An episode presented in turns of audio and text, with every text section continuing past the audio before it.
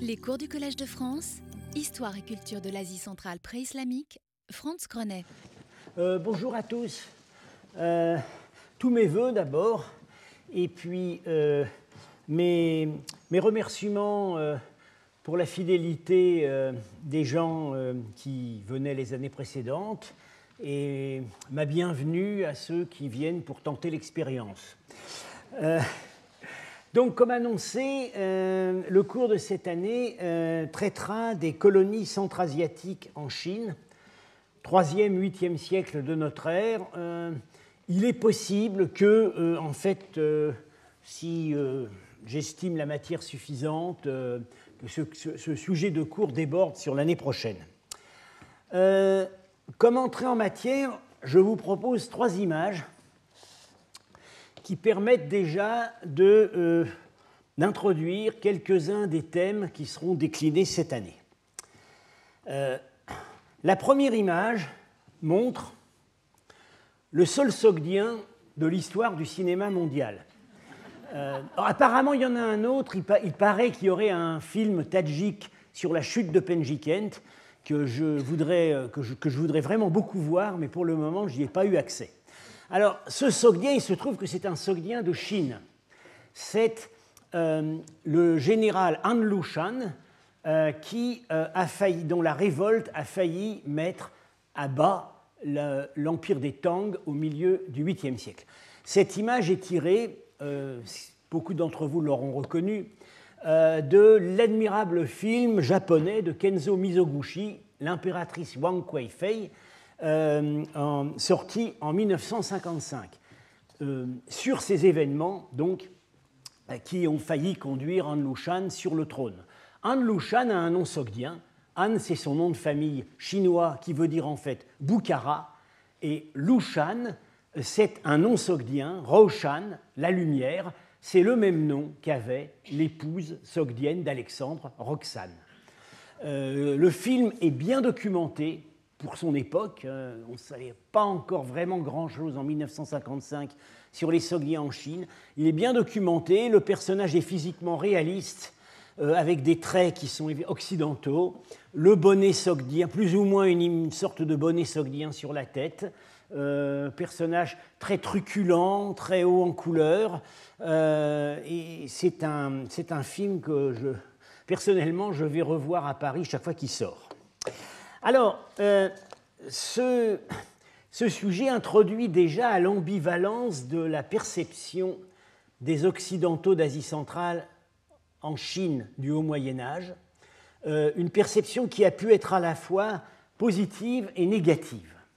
Euh, Han Lushan, évidemment, rétrospectivement, a été perçu très négativement comme l'incarnation du danger que le rôle de ces étrangers euh, faisait, peser, euh, faisait peser sur euh, la stabilité politique de la Chine. Et d'ailleurs, la rébellion d'An Lushan est à la fois l'apogée et le début de la fin des communautés sogdiennes en Chine qui ensuite ont été victimes de répression. Alors, il y, a, dans les écrits chinois, dans la peinture chinoise de cette époque, une double perception de ces étrangers occidentaux et notamment des Sogdiens. Euh, il y a d'abord une perception hostile, un peu répulsive. Euh, C'est une euh, peinture qui orne la tunique d'un Bouddha en pierre qui se trouve actuellement au musée de Hong Kong et qui montre très clairement deux Sogdiens, dont, l'un, c'est quelque chose dont amené à reparler, a le bonnet caractéristique des euh, chefs de communautés marchandes qu'on appelait les sapao. Euh, alors, cette image, évidemment, s'affiche comme une contre-image par rapport aux idéaux euh, de beauté physique et de rectitude morale de la société chinoise. Euh, les Sogdiens ont des grands nez, euh, ils sont exactement ce que les Chinois ne sont pas, ne sont pas supposés être.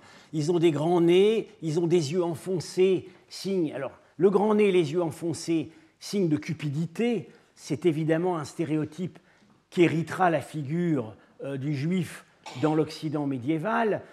c'est peut-être pas d'ailleurs seulement le stéréotype, parce qu'avec quelques autres chercheurs, je suis persuadé que au moins une partie des juifs d'Asie centrale avaient été sogdiens dans une vie antérieure. le, le, système pileux très abondant, qui évidemment est à l'opposé de l'idéal chinois. Mais alors à côté de ça, il y a une perception positive et qui l'emporte très largement. Euh, c'est une, euh,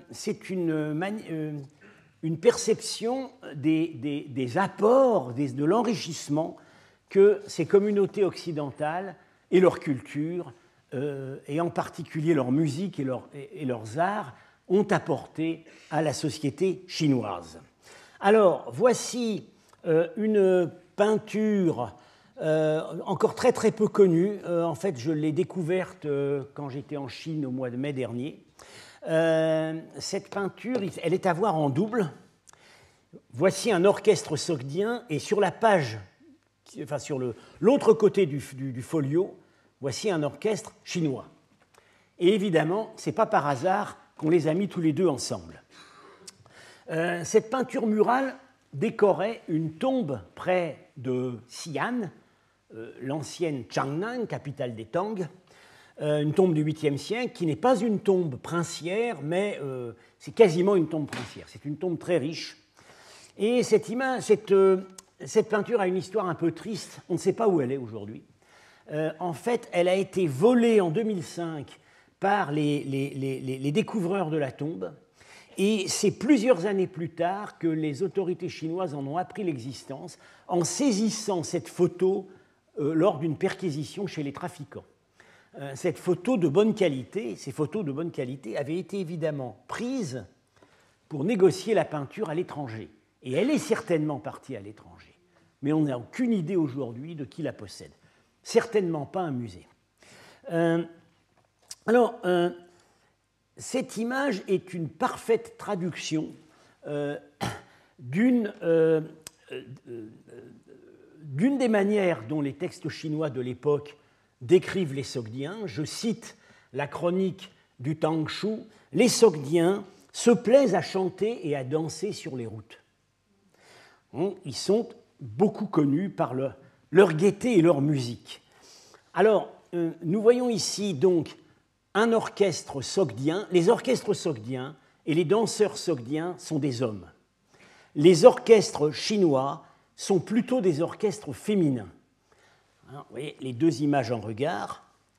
Euh, alors, euh, donc un danseur qui exécute la danse qu'on appelait en Chine la danse Husuan, c'est-à-dire le tourbillon occidental, Hu ça veut dire les Occidentaux, les barbares d'Occident, donc à cette époque, par définition, les Sogdiens.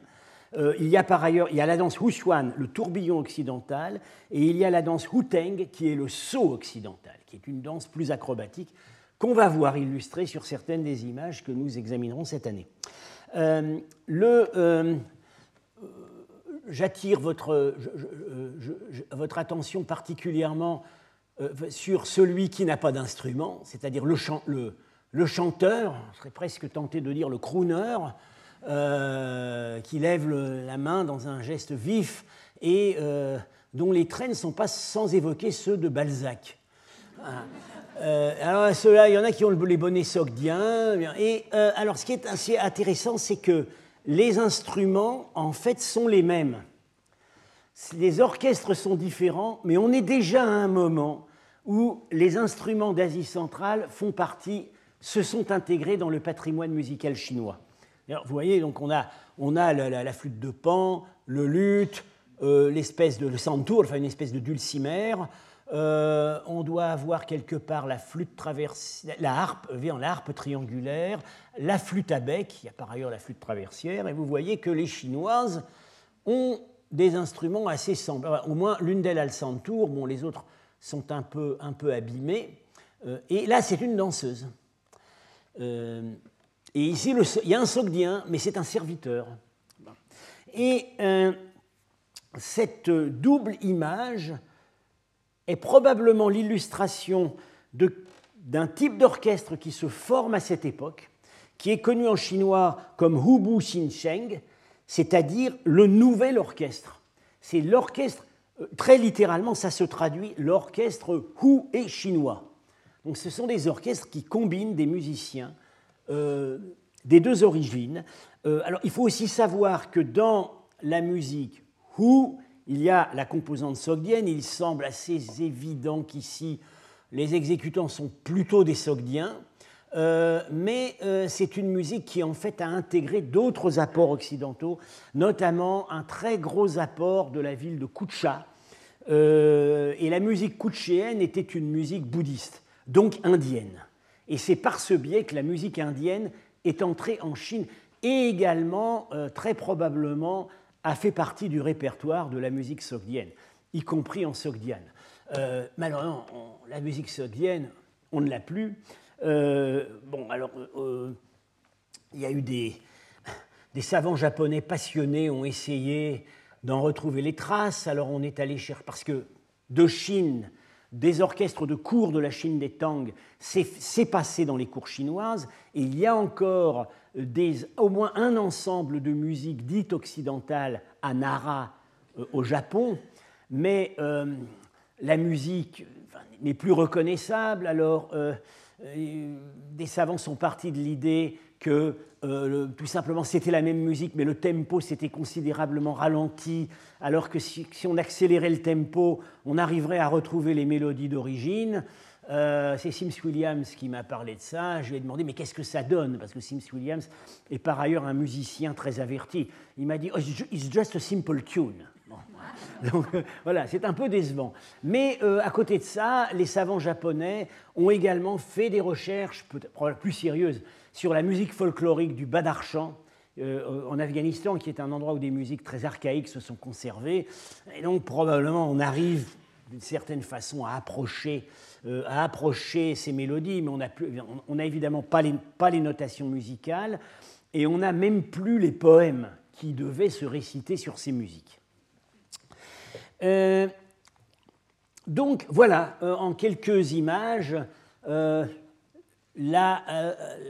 double impact de cette présence massive de communautés étrangères en Chine euh, dans ces siècles, donc euh, du 3e, 4e jusqu'au 8e, euh, ça ne veut pas dire qu'il n'y avait pas d'étrangers avant, ça ne veut pas dire qu'il n'y avait pas d'étrangers après, mais c'est vraiment la grande époque. et avec déjà l'introduction du thème de la musique du thème de l'ambivalence de la perception. Et j'espère que le cours de cette année parviendra à faire passer quelque chose de cette fascination que ces cultures ont exercée sur les Chinois. Euh, pourquoi donc ai-je choisi ce sujet après trois ans euh, que j'avais entièrement consacrés à l'étude des villes d'Asie centrale? Euh, D'une part, je l'ai dit, j'étais en Chine en mai dernier, et ce qui m'a donné l'occasion de découvrir ou de, revoir euh, un certain nombre de documents archéologiques euh, que je vais être amené à commenter cette année. Euh, d'autre part, c'est le constat que, bien plus que d'autres aires culturelles, l'Asie centrale, dans son histoire, s'est souvent projetée hors de ses limites. Et l'histoire de l'Asie centrale n'est pas compréhensible sans la prise en compte de ce facteur. Alors, il y a d'une part, il y a la Haute-Asie, au nord de ce que moi j'appelle l'Asie centrale l'Asie des steppes. Elle, elle s'est projetée de manière, je dirais, à la fois militaire et migratoire, euh, par les invasions, etc. L'Asie centrale méridionale s'est projetée d'une manière surtout commerciale. Quand même pas exclusivement, parce qu'il y a eu des, phases où les élites militaires d'Asie centrale euh, euh, ont joué un rôle important dans les empires voisins. à l'époque achéménide, on a l'attestation de contingents des divers peuples d'Asie centrale dans les diverses garnisons de l'Empire. Dans l'Empire abbasside, les armées du calife, à un certain moment, sont commandées par des généraux sogdiens. Et nous verrons que même en Chine, où l'élément militaire est, à l'époque des Tang est plutôt pris chez les Turcs, il arrive parfois que ce soit des sogdiens qui soient aux commandes des armées. Euh, l'exemple le plus fameux étant euh, étant évidemment à nouveau An Lushan.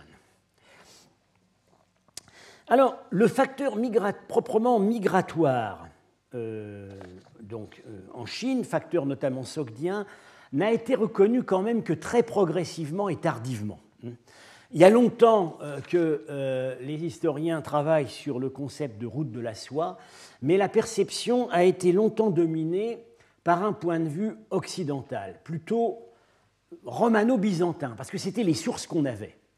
Donc, euh, on, utilisait, euh, par exemple, comme mentant la carte de Ptolémée, euh, l'information qu'il avait prise dans les renseignements communiqués par un, capitaine, disons, oui, un, patron de commerce syrien, Maestitianos, dont les agents étaient allés jusqu'aux frontières de la Chine. C'est de là que venait l'information. Euh, il, y avait par ailleurs des informations euh, assez riches euh, dans les chroniques byzantines du VIe siècle, au moment où se déroule une guerre commerciale entre Byzance et la Perse, et où là on voit apparaître à l'avant-scène les Turcs, le, nouvel empire turc de Haute-Asie, et ces agents, qui sont des ces agents diplomatiques qui sont des marchands sogdiens. Donc, il y avait, on avait des données, mais c'était des données, encore une fois, très largement prises aux sources gréco-latines. Alors, pour montrer le progrès qui a été accompli, voilà l'acte de naissance du concept de route de la Si on pouvait peut-être atténuer les lumières ici, parce que je crois que ça gêne un peu, euh, mais je ne sais pas moi qui peux les manipuler. Euh, voilà l'apparition de la route de la soie dans la littérature scientifique, c'est la carte de euh, Friedrich von Richthofen en 1877, un géographe allemand qui forge le concept de route de la soie. Et, il très clairement pour lui, cette route de la soie, c'est une voie de chemin de fer. c'est ce qu'elle est en train de redevenir aujourd'hui. Euh, et euh, c'est l'idée de construire une voie de chemin de fer. Euh, et on voit très bien qu'elle est, elle est, elle est, conçue comme une route unique, ce qu'elle n'a jamais été, et que, bon, on voit, on voit, on voit Samarcande, Boukhara, mais on ne voit pas apparaître les sites des implantations sogdiennes sur cette route. Alors, un progrès, euh, pour montrer le progrès, voilà au début des années 60, 1963, le livre de Luce Boulnois, La route de la soie, qui a été réédité depuis, euh, qui continue à être une très utile et agréable initiation, bon, un peu dépassée du point de vue historique, même euh, très dépassée, enfin, qui montre là une conception plus diversifiée, hein, avec donc des embranchements différents, l'importance de la route maritime qu'on prend en compte, mais là encore, euh, on ne saisit pas ici euh, qu'une euh, articulation essentielle de cette route, c'est un semi continu d'implantation commerciale euh, à, l'est de Samarcande jusqu'en Chine et, également à l'ouest jusqu'à Byzance. Il faut attendre pour avoir une cartographie de ces colonies sogdiennes sur la route de la soie, le livre d'Étienne de la Vessière, euh, paru Histoire des marchands sogdiens, paru en 2002, réédité l'année dernière euh, avec des mises à jour, et où là, bon, vous voyez ici, on est à Samarcande, on est en Ouzbékistan, voilà l'Afghanistan et voilà la Chine. Et entre les deux, l'espace se remplit avec des sites urbains qui sont nommément identifiés implantation sogdienne dans les villes frontalières chinoises, colonies du Lobe Nord, zone de colonisation urbaine sogdienne du, du euh, etc. Euh, voilà. Donc euh, ici, voilà, le, on voit pour la première fois cette chaîne continue de, colonies. Alors, l'existence, donc, alors, par ailleurs, pour montrer justement le chemin parcouru. Voici euh, un ouvrage qui, ne, paru en 1903, mais qui ne quitte toujours pas la table des spécialistes de l'Asie centrale. C'est un document sur les Turcs occidentaux d'Édouard Chavannes, ou euh, ouvrage qui n'a jamais été dépassé, et qui euh, en fait parle beaucoup de l'Asie centrale. Mais on voit très bien que les rapports, là, là c'est un, un, point de vue, c'est un point de vue tiré des sources chinoises, bien qu'il utilise aussi des sources byzantines. Mais on voit très bien que ces peuples d'Asie centrale, il les considère, il les considère certes à demeure, mais uniquement dans leur rapport militaire et diplomatique avec les Chinois et les Turcs. En fait, il parle assez peu du commerce. Il cite les textes chinois qui mentionnent l'activité commerciale des Sogdiens, mais il n'a pas grand-chose à en dire. Et euh, en tout cas, et par ailleurs, il parle très très peu, pratiquement pas, de la présence de colonies marchandes sogdiennes sur le sol chinois. On n'avait pas les données. L'existence de véritables colonies de peuplement sogdiennes en Chine a d'abord été donc reconnue à partir des sources chinoises, de sources chinoises mais non utilisées par Chavannes. Elle a d'abord été reconnue par son successeur au Collège de France, Paul Pelliot, dans un article pionnier paru en 1916, La colonie chinoise du Lobe Nord. Euh, donc, euh, je vais être amené à en reparler. C'est une zone qui est à la limite occidentale du bassin du Tarim, dans le Xinjiang d'aujourd'hui, à l'entrée du corridor du Kansu. Euh, ensuite, la seconde contribution sur l'existence de colonies sogdiennes sur la route de la Chine est venue du grand sinologue américain Edwin Pellet-Blanc, qui en 1952 publiait un article sur une colonie sogdienne en Mongolie intérieure.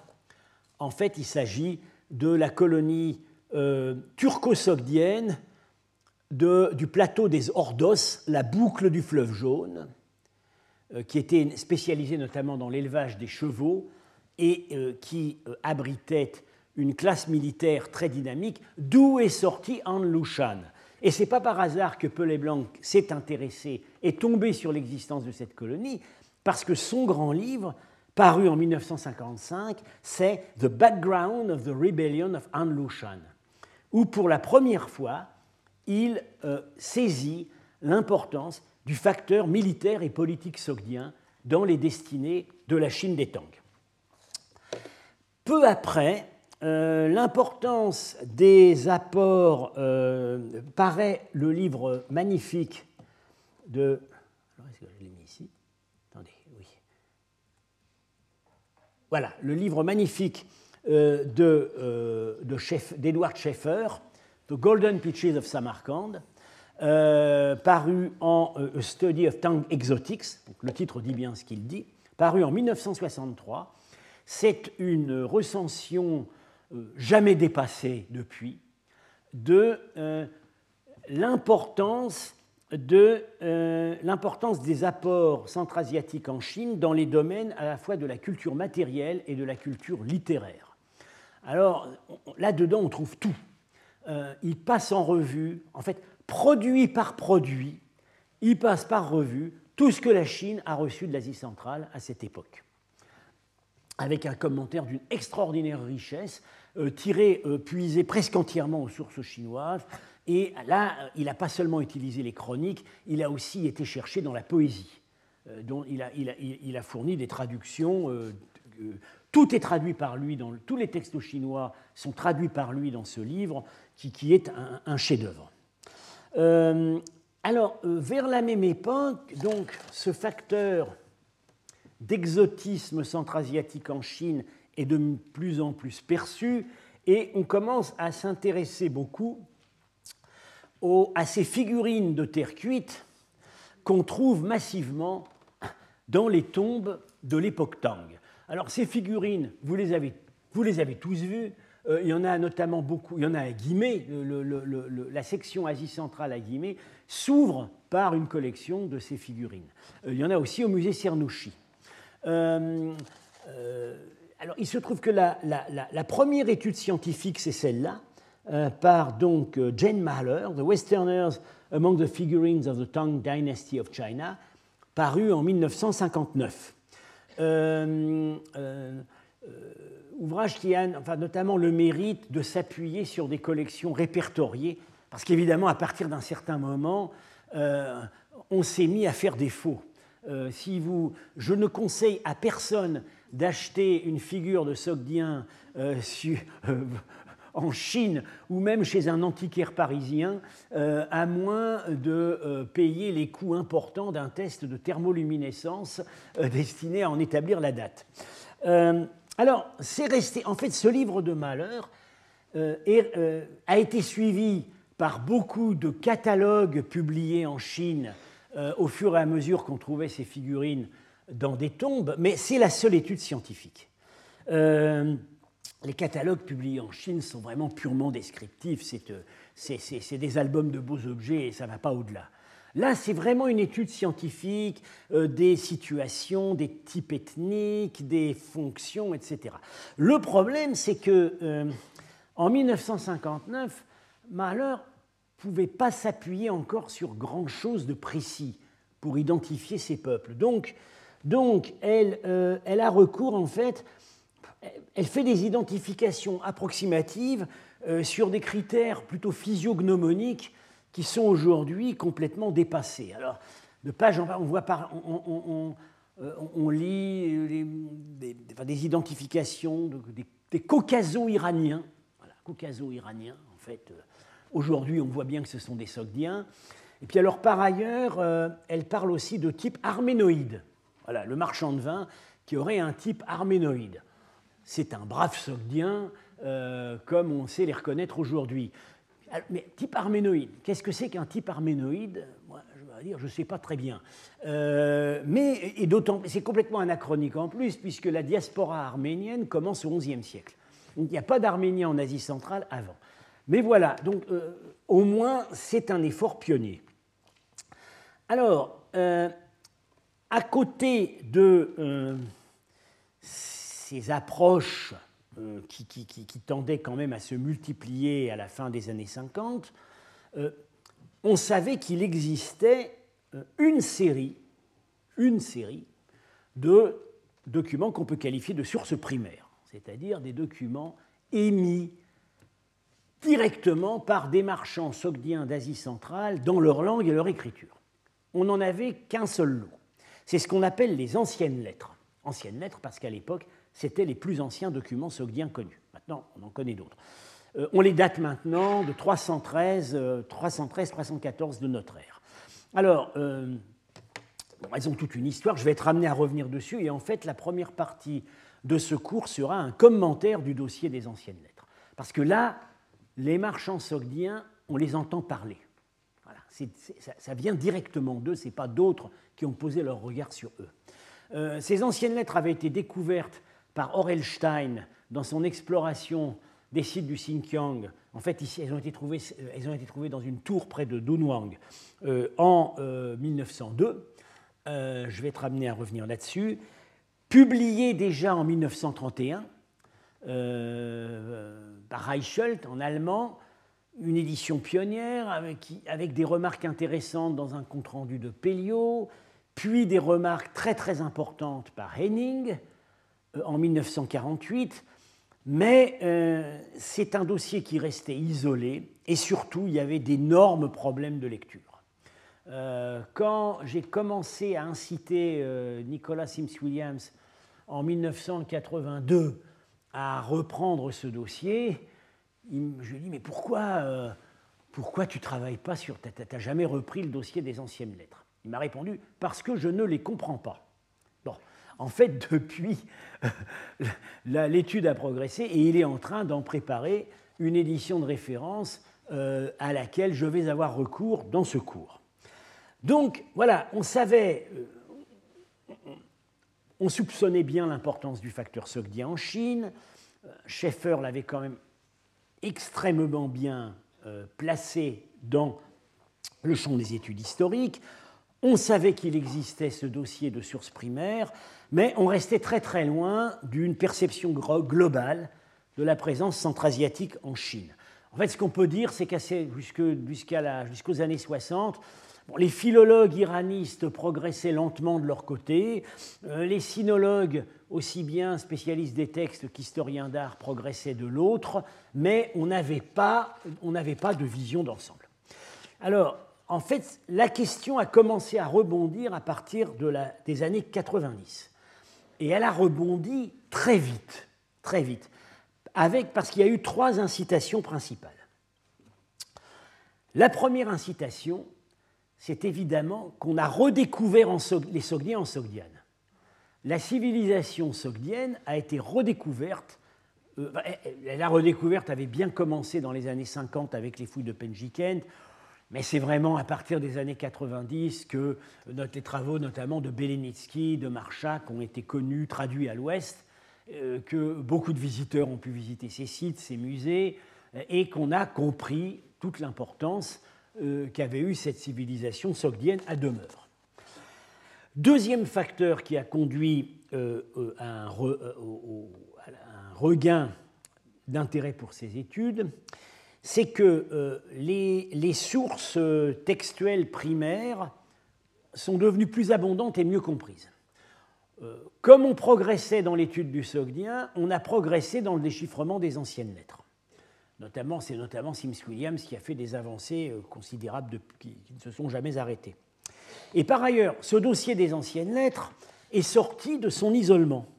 Euh, on a découvert un contrat sogdien de vente d'une esclave euh, à Tourfan, daté de 638, publié par Yutaka Yoshida. Je vais être amené à le commenter au cours. Et puis en même temps, on découvrait les graffitis, sogdiens dans les passes du Haut-Indus. Euh, donc on avait une, autre vision de ce qu'était l'ampleur de ce commerce sogdien. Et à ce moment-là, euh, on, a commencé à parler d'un commerce triangulaire entre la Sogdiane, l'Inde et la Chine. Et puis, enfin, les archéologues chinois ont découvert une quantité énorme de documents certes chinois, mais parlant souvent des Sogdiens, dans la fouille des tombes du cimetière, des cimetières d'Astana.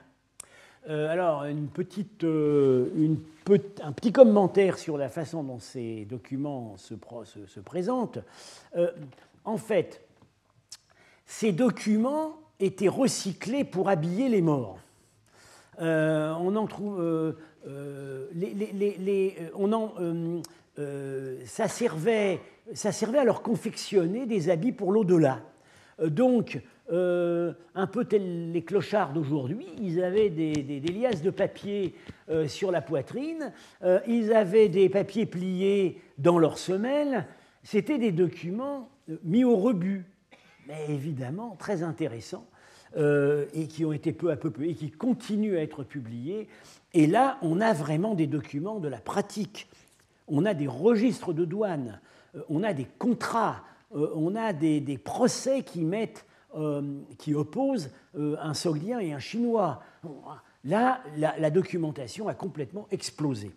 Alors, troisième grande source, nouvelle source documentaire, après donc la redécouverte de la civilisation sogdienne en Chine et la découverte de nouveaux documents écrits, c'est à partir des années 90 la découverte des grands tombeaux à décor des marchands sogdiens en Chine.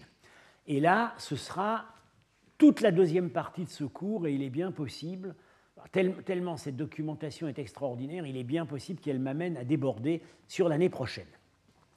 Ces grands, ces, grands tombeaux qu'on dit sino-sogdiens, trouvés en Chine du Nord, en fait, on en connaît actuellement, on en connaît six à complet ou à peu près complet, plus un certain nombre de fragments dispersés. Euh, il date d'une époque très précise, parce que c'est une mode qui n'a pas duré. Euh, c'est vraiment euh, le dernier tiers du VIe siècle. C'est 570-600, pas avant, pas après. la source principale de la connaissance de ces tombeaux, source non exclusive, parce qu'il y a aussi l'archéologie clandestine, c'est l'archéologie officielle de sauvetage à Xi'an. Bah, tout simplement, pour ceux qui sont allés à Xi'an, vous voyez, vous avez tous compris que c'est une ville qui est en train de devenir tentaculaire. Euh, et donc, euh, au fur et à mesure, des quartiers nouveaux, des gratte-ciel se construisent autour, euh, et évidemment, tout chantier tombe sur des nécropoles, hein, puisque Xi'an est une des grandes capitales de la Chine depuis l'époque des Han. Et bon, il y a des, un certain nombre de découvertes échappent au regard des archéologues, euh, comme je l'ai montré avec euh, cette peinture des musiciens, Mais plupart, assez souvent, les archéologues sont appelés sur les lieux pour faire des fouilles de sauvetage. C'est à, partir de là, c'est grâce à l'explosion urbaine de Sian qu'on a découvert un certain nombre de ces tombeaux euh, sogdiens. Euh, alors, euh, on a par ailleurs un certain nombre de tombeaux ayant appartenu à des Sogdiens, mais qui n'ont pas d'imagerie spécifique, mais malgré tout les épitaphes sont intéressantes parce qu'ils relatent leur carrière. on a aussi des tombeaux de style sino-sogdien, mais qui n'avaient pas appartenu à des Sogdiens, qui avaient apparemment plutôt appartenu à des Indiens. Alors, on en a deux. Je ramenais à en parler. Euh, alors, euh, tout ce matériau est aujourd'hui abondamment publié. Euh, chaque grand tombeau trouvé en Chine fait l'objet d'une publication chinoise luxueuse avec de très belles illustrations et des dessins très très précis. Le, talent, le talent des illustrateurs archéologiques des publications chinoises est absolument stupéfiant. Euh, par ailleurs, en Occident, il y a un certain nombre d'études. Euh, le premier qui s'y est vraiment, intéressé, les premiers qui s'y soient vraiment intéressés, c'était Judith Lerner à New York, Arlette Giuliano, donc qui travaillait au Metropolitan, Boris Marchak à Saint-Pétersbourg. puis on a eu un certain nombre de contributions intéressantes par, ici même par Pénélope Ribou, et moi-même, j'ai beaucoup travaillé sur, euh, sur ce matériel. Euh, donc, euh, voilà les trois, les, trois grandes incitations à rouvrir le dossier. alors, la redécouverte archéologique de la civilisation sogdienne, je n'en reparlerai pas, ou seulement incidemment cette année, parce que ça a, fourni la matière d'une partie de mes cours des, précédents, euh, et euh, euh, pour la période 5e, 6e siècle à laquelle j'étais arrivé, et pour la période vraiment de l'apogée, c'est-à-dire 7e, 8e siècle, je serai amené à en parler dans des cours ultérieurs. Donc cette année, nous examinerons successivement les sources de type 2 et 3. Sources de type 2, les sources écrites, les, documents primés, les documents de la pratique, et source de type 3, les tombeaux sino-sogdiens. Euh, en conséquence de tout ce que je viens de dire, euh, on a maintenant un certain nombre d'ouvrages qui euh, ont entrepris une approche globale du phénomène. Alors, le principal, c'est le livre d'Étienne de la Vessière, Histoire des marchands sogdiens, dont j'ai parlé, mais il se trouve que ce livre ayant, dans sa première édition, étant paru en 2002, euh, ont commencé à avoir les informations sur les tombeaux sinosogdiens, mais pas encore grand-chose. Donc, ce n'est pas vraiment beaucoup pris en compte dans ce livre, et ça reste relativement pris en compte dans, la, réédition. Euh, ceci dit, le même Étienne de la Vessière a co-organisé à Pékin en 2004 avec Éric Trombert le colloque Les Sogdiens en Chine, euh, où ont été présentés pour la première fois de nouveaux tombeaux, entre autres choses. Euh, et puis, euh, tout récemment, est paru le livre de Patrick Wertmann en 2015, Sogdians in China, Archaeological and Art Historical Analysis of Tombs and Texts from the 3rd to the 10th century AD livre auquel je vais très largement puiser dans, le cours de cette année. Alors, c'est un ouvrage très méritoire. Bon, c'est pas, pas follement imaginatif. Euh, il y a aussi certaines lacunes, mais bon, c'est une étude solide, utile. Il prend les, les matériaux un par un, il décrit tout.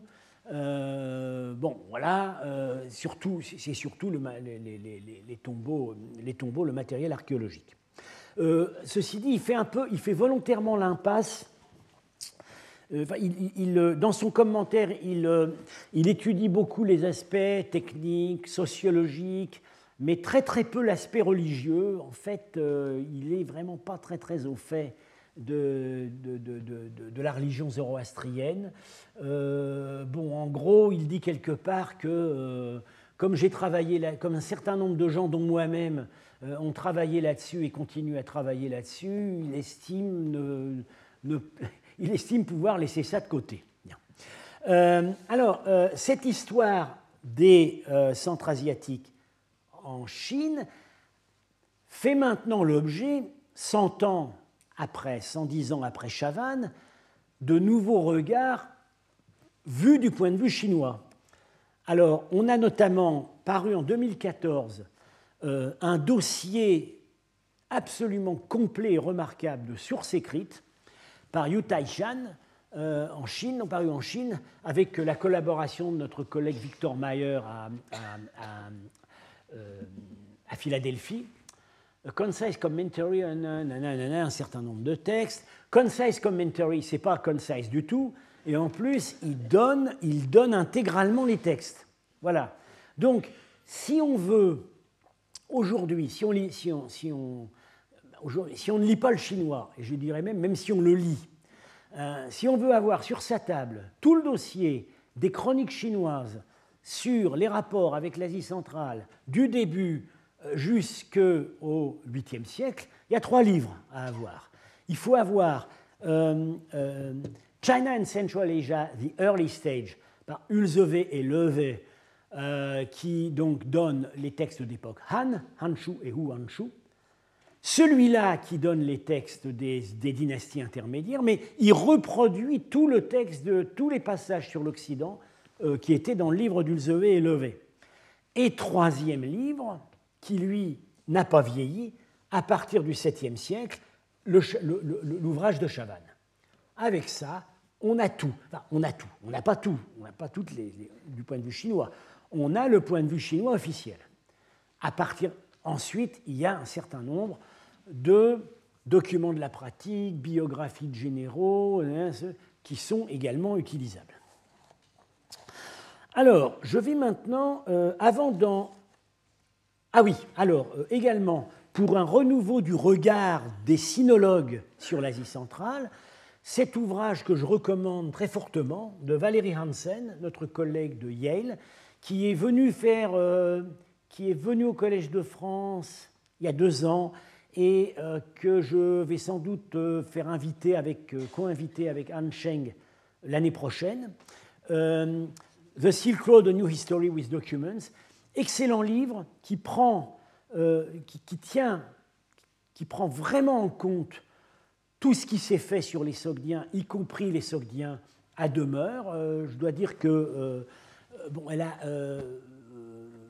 Étienne de la Vessière et moi avons beaucoup contribué à ce livre en fournissant un certain nombre d'informations et de documents qu'elle a reproduits.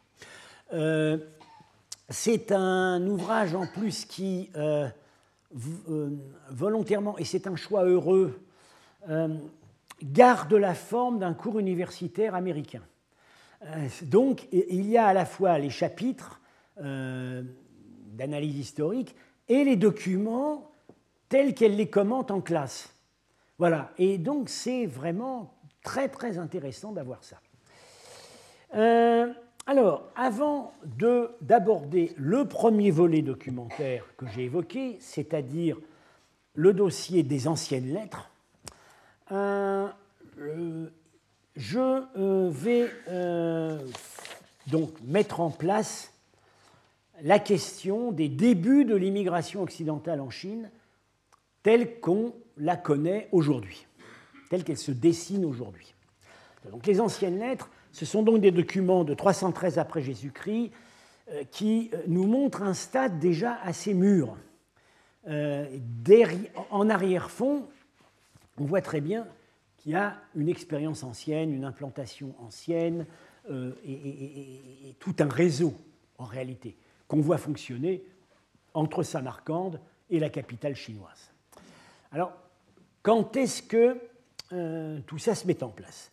Il faut commencer donc par souligner que dans tous ces peuples, ces barbares d'Occident que les Chinois regroupaient sous le terme de Hu, les Sogdiens ont été les plus importants, mais ils n'ont pas été les premiers, et ils ne sont jamais restés les seuls. Les premiers témoignages sont dans le Hanshu, donc la chronique des Han antérieurs, jusque vers le tournant de notre ère. et ils font apparaître les marchands sous un jour en fait peu favorable. les marchands apparaissent, et ça c'est un point de vue, c'est un point de vue très chinois, comme des parasites de la diplomatie. Voilà. Aujourd'hui, on aurait plutôt tendance à penser que la diplomatie est une parasite du commerce, mais ils sont présentés comme des parasites de la diplomatie. Donc voici un rapport par un haut fonctionnaire en 25 avant Jésus-Christ sur euh, le pays de Kipi, c'est-à-dire qui correspond à l'époque au Kapisa, c'est la région, la région de Kaboul et le Gandhara. Il n'y a pas de membres de la famille royale ou de nobles parmi ceux qui apportent des présents. Ceux-ci sont tous des marchands et des gens de basse condition. Ils veulent échanger leurs biens et commercer sous le prétexte d'apporter des présents. Donc là, euh, du point de vue chinois, euh, quand une caravane amène des présents, c'est que le roi du pays de cette caravane se reconnaît sujet de l'Empire du Milieu et apporte un tribut. Évidemment, très tôt, il y a des petits malins qui se sont mis dans ces caravanes, se sont même mis à leur tête, et sous prétexte d'apporter ce que les Chinois percevaient comme du tribut, acquittaient en réalité des taxes pour aller pouvoir après commercer. Alors, euh, deuxième témoignage, euh, un peu plus tard, ça avant Jésus-Christ, là c'est un témoignage qui porte sur le Kankyu. Alors qu'est-ce que c'est que le Kankyu C'est à l'époque une confédération nomade qui a son siège, disons plutôt, on dirait, au Kazakhstan, Kirghizistan, mais qui a sous son autorité politique les principautés d'Asie centrale, notamment Samarcande. Donc, quand les textes chinois de cette époque parlent du Kangkyu, c'est pas toujours évident de décider s'il s'agit de ce pouvoir nomade ou des principautés sédentaires qu'il contrôle. Alors voilà ce qui est dit. Alors là, je résume ce que dit, le. C'est un rapport par. C'est pas par n'importe qui, c'est par le protecteur général des régions occidentales, c'est-à-dire le haut personnage qui était établi à demeure, euh, je crois que c'était à l'époque, je ne sais pas si c'était à Tunwang ou ailleurs, mais qui avait euh, sous son contrôle l'ensemble des garnisons chinoises qui s'étendaient alors jusqu'au Pamir. Alors voilà ce qu'il dit sur le Kankyu. Ce royaume traite les envoyés chinois avec arrogance, contrairement aux Xiongnu, c'est-à-dire les Huns, qui étaient à l'époque, semble-t-il, très assagis. Au vu de ces ils ne vont pas s'assagir très longtemps, hein, puisqu'ils euh, vont se déferler sur la Chine au IVe siècle. Au vu de ces considérations, nous demandons pourquoi le Kankyu envoie ses fils servir à la cour chinoise. Leur désir est seulement de commercer, et leurs paroles sur l'établissement de bonnes relations, etc., ne sont que des mensonges. Alors en fait, un autre rapport a accusé le prince Kangqiu, qui demeurait à la cour chinoise, qui était en fait un otage, d'être un usurpateur, d'être un imposteur, d'être en fait un marchand qui était là pour faire, pour établir des réseaux commerçants. Alors finalement, on a fait une enquête, on s'est aperçu que c'était vraiment un prince. Donc le fonctionnaire dénonciateur a été exécuté. Euh, donc on voit très bien que euh, ça ne se passe pas toujours très bien. Alors la, la, Sogdiane est probablement citée dans le Hanshu parmi les royaumes soumis au Kankyu. On a la forme souciée, c'est-à-dire bon, qui semble-t-il, ça se prononçait apparemment Sahat, ça doit être Sogd. Euh, elle est citée dans la continuation du Hanshu, le Hu Hanshu. Donc, il se pourrait tout à fait que dans ces textes, dans ces témoignages, s'infiltre déjà le commerce sogdien dans les interstices de la diplomatie des suzerains nomades. Alors, malgré ces incidents, les échanges d'ambassades officielles avec le Kangkyu seront maintenus jusqu'à la fin du IIIe siècle. Après quoi, l'instabilité politique en Chine euh, en fait fléchir le nombre pendant plus d'un siècle. En fait, depuis la chute des Han à la fin du IIe siècle, la présence militaire chinoise dans le bassin du Tarim, c'est-à-dire la plus grande partie du Xinjiang actuel, reflue. Hein. À l'époque Han, vous voyez ici, c'est la Grande Muraille, qui allait jusqu'à Tunwang. Ensuite, à l'époque Han, il y avait des garnisons je ne connais plus la liste par cœur, mais il y en a une en tout cas, il y en a une à Kotad, il y en a une à Loulan, et il y en a une ou deux autres. à partir de la fin du IIe siècle, chute de la dynastie des Han, cette présence militaire reflue et les Chinois ne se retrouvent plus qu'à Loulan, qui vont tenir pendant à peu près un siècle, jusqu'à la fin du IVe siècle. Ils refluent vers l'est. Et euh, c'est sans doute à ce moment-là que les Sogdiens, voici ici Samarcande, ont commencé à envoyer des implantations plus à l'est de façon à se rapprocher des fournisseurs. En gros, le système, le système par lequel les Sogdiens se fournissaient en marchandises de prestige chinoises, et notamment en soie, tant qu'il y avait des garnisons chinoises, c'était le détournement des cadeaux diplomatiques. Euh, les, euh, les, Chinois arrosaient largement euh, les nomades des périphéries occidentales en cadeaux de prestige, notamment en soie, pour acheter leur fidélité. Les Sogdiens arrivaient là-dessus et recyclaient ces cadeaux diplomatiques dans le circuit commercial. À partir du moment où il n'y a plus de Chinois à l'ouest de Lulan, euh, comment les Sogdiens, pour continuer à être approvisionnés en soie, vont établir des colonies marchandes qui vont s'échelonner jusqu'à la capitale chinoise? Alors, la première attestation probable d'une colonie marchande est en 227. C'est-à-dire que là, on est peu après la chute des Han. Les Han tombent en 200. Euh, bon, pendant un siècle, c'est à peu près stable en Chine. Il y a des dynasties qui suivent les Han et qui tiennent à peu près la situation. Au IVe siècle, ça va considérablement se dégrader. Euh, donc, en 227, euh, on nous explique que dans une ville qui s'appelle Jincheng, c'est Langchu aujourd'hui, alors elle est un tout petit peu plus à l'est que ma carte ici. Donc, on est, disons, aux portes de la Chine. Voilà, on est à l'est du corridor du Kansu. Euh, on nous apprend que euh, des seigneurs à, donc à Jincheng, euh, des seigneurs des Yuechi et du Kangqiu ont accueilli l'armée de la nouvelle dynastie des Cao Wei. Alors, Kangqiu, on l'a déjà dit, derrière le Kangqiu, il faut peut-être même probablement voir les Sogdiens. Yuechi, ça veut dire les couchants la dynastie des Couchants, euh, ici, est issue de la confédération du peuple Yuechi. Mais quand les Chinois parlent de Yuechi, ça veut parfois dire les gens qui sont soumis au, Yuechi. Et euh, on est très tenté, sous derrière Yuechi, de lire ici les Bactriens. Évidemment, on aurait là, donc, ces seigneurs des Yuechi et du Kangqiu, seigneur, c'est même le terme roi qui est employé par le texte chinois, Wang les seigneurs des Yuechi et du Kangqiu, ça veut peut-être bien dire les distingués marchands de Samarcande et de Bactre. C'est même très probablement ça. Et qui sont donc établis à demeure à Jincheng et qui ont euh, l'assise politique qui leur permet d'ouvrir les portes de la ville à une armée chinoise qui vient rétablir l'ordre. Alors, on a par ailleurs un indice intéressant mais indirect de la présence centra-asiatique dans ces deux siècles, dans, le troisième, donc deuxième, troisième siècle, juste avant la grande crise chinoise du IVe siècle. Ce sont les noms et les biographies des premiers grands traducteurs d'écrits bouddhiques indiens en chinois. Euh, le tout premier, euh, bien connu des historiens du bouddhisme, c'est An Shigao.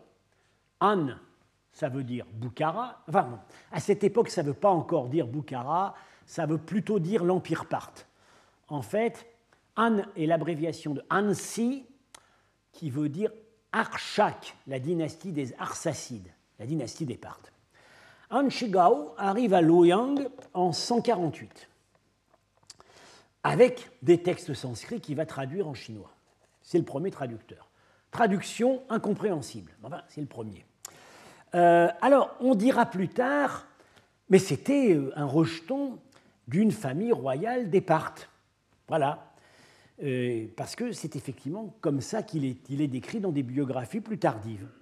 Et donc on a supposé, y compris des savants modernes, qu'il était le descendant d'otages envoyés par une dynastie parthe, plutôt une dynastie parthe euh, orientale, hein, plutôt les Indo-Parthes qui étaient au Gandhara. Bon, puisque des otages, des otages, il y en avait, on, l'a vu avec le, texte sur euh, l'otage du Kankyu, qui est en fait un pseudo-prince qui veut faire du commerce.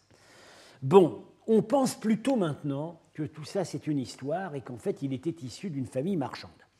Alors là, il faut faire un petit point sur euh, les, biais, les, biais, des sources chinoises. Euh, tout, euh, tout étranger qui a réussi en Chine, du point de vue chinois, est censé être issu d'une grande famille de son pays, et si possible d'une famille royale, parce que ça donne d'autant plus de valeur à sa conversion à la culture chinoise. Plus il était distingué chez lui, plus le fait qu'il soit, soit assimilé à la Chine est honorable pour la Chine. Bien. Alors, euh, donc, euh, euh, quand on les, dans les biographies des introducteurs du bouddhisme en Chine, on lit, presque toujours que c'était un fils de roi dans son pays, hein, et on va retrouver ça dans les épitaphes des marchands sogdiens du VIe siècle. Beaucoup sont supposés être des fils de roi dans leur pays. Alors, bon, il y, a, à mon avis, enfin, je ne suis pas le seul à le penser, c'est des stéréotypes. Alors, quand il s'agit des introducteurs du bouddhisme en Chine, c'est aussi évidemment un stéréotype imité de la vie du Bouddha, lequel était issu d'une famille royale. Par ailleurs, il faut garder à l'esprit que dans les langues iraniennes, tout homme distingué est appelé sire, vague. Ça, même dire, ça peut vouloir dire Dieu, ça peut vouloir dire Seigneur. Et des marchands sogdiens, même pas très importants, on va le voir dans les anciennes lettres, sont appelés de ce titre il y a pu y avoir un jeu subtil, l'équivoque iranienne sur les mots a pu rejoindre les manipulations mémorielles chinoises. Voilà. Alors, euh, donc, voilà sur euh, Han Shigao. Ensuite, deuxième grand traducteur dont on nous parle, c'est Kang Senghui. Kang, ça veut dire. Alors, oui, on est au début du IIIe siècle, ça, ça veut probablement déjà vouloir dire Samarcande. Alors lui, il est né au Tonkin au début du IIIe siècle, d'une famille de marchands sogdiens auparavant implantés en Inde. on voit très bien, c'est intéressant de constater que ces premiers traducteurs de textes sanscrits bouddhiques en Chine ne sont pas des Indiens. Ce sont des Centra-Asiatiques qui ont été acculturés en Inde et qui, par leur biographie personnelle et leur arrière-fond familial, étaient habitués au voyage et au multilinguisme. Alors, euh, là, euh, oui, je vais dire un mot, sur la toute première euh, implantation sédentaire massive qui est bien documentée, mais il s'agit en fait, bien documentée par ses propres écrits, il ne s'agit pas vraiment de Sogdiens, ou plutôt ils ont des accointances avec les Sogdiens. C'est le royaume, voilà, c'est ce royaume-là que les Chinois appellent le royaume de Shanshan et que les textes qu'il a produits appellent le royaume de Kroraina. Donc c'est la partie est du désert du Taklamakan. Il y a ici le désert du Lobe Nord. Donc Lulan, la dernière garnison qu'ont tenue les Chinois au IVe siècle. Et c'est tout cet ensemble d'oasis au sud. Ça part de Lulan, ça va jusqu'à Nia, exploré par Orelstein, et même avec un statut, parfois ça a peut-être fait partie de ce royaume, parfois non, la Kyria. Alors la Kyria, elle est bien connue à Paris parce qu'elle est fouillée par des Français. Euh, ce sont les fouilles de Corinne de Ben Francfort qui ont donné lieu à au moins une exposition et à, des publications. Euh, alors, euh, ce royaume est peuplé en fait par des gens que je qualifierais d'indo-bactriens. Et là, c'est vraiment une implantation sédentaire, plus agricole que commerciale, aux, marges de la Chine, euh, qui a duré euh, du 3e au 5e siècle. avec un contrôle théorique exercé par la Chine depuis la garnison de Lulan. Et euh, ces, euh, ces, gens donc, de Kroraina, on les connaît à la fois par les chroniques chinoises et par un ensemble de textes trouvés notamment à Nia et ensuite par des archéologues chinois. Euh, Nia, il y a eu aussi quelques autres sites. voilà.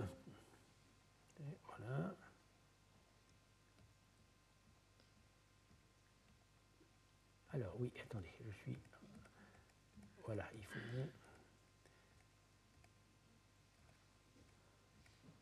Voilà, c'est un ensemble d'un millier de documents d'archives, principalement conservés à Londres, où ils ont été publiés. Euh, et euh, vous voyez tout de suite, je vais être amené à en parler au prochain cours, que ce sont des documents écrits en langue, disons, indienne, entre guillemets, en écriture indienne, Karoshti, euh, et selon une technique qui vient de l'Inde ce pas des documents de type chinois. Ce sont des documents de type indien avec des plaquettes de bois qui sont emboîtées l'une sur l'autre. Donc euh, euh, à l'extérieur, il y a l'adresse, à l'intérieur, il, y a le courrier. Et euh, c'est extrêmement ingénieux avec un système de sceaux qui passe avec un cordon. Alors ce qui est amusant ici, c'est qu'on a ici un sceau chinois et un sceau qui représente un visage de profil de type indien, gandarien, indo-grec. Et voilà, donc c'est une introduction à euh, l'arrière-fond culturel assez complexe de ces gens-là qui ont été, je le dis tout de suite, les prédécesseurs des Sogdiens comme colons dans le Xinjiang et très probablement en grande partie leurs éducateurs commerciaux. Et je m'en tiens à cela pour aujourd'hui en vous disant à la semaine prochaine. Retrouvez tous les contenus du Collège de France sur www.colège-2-france.fr.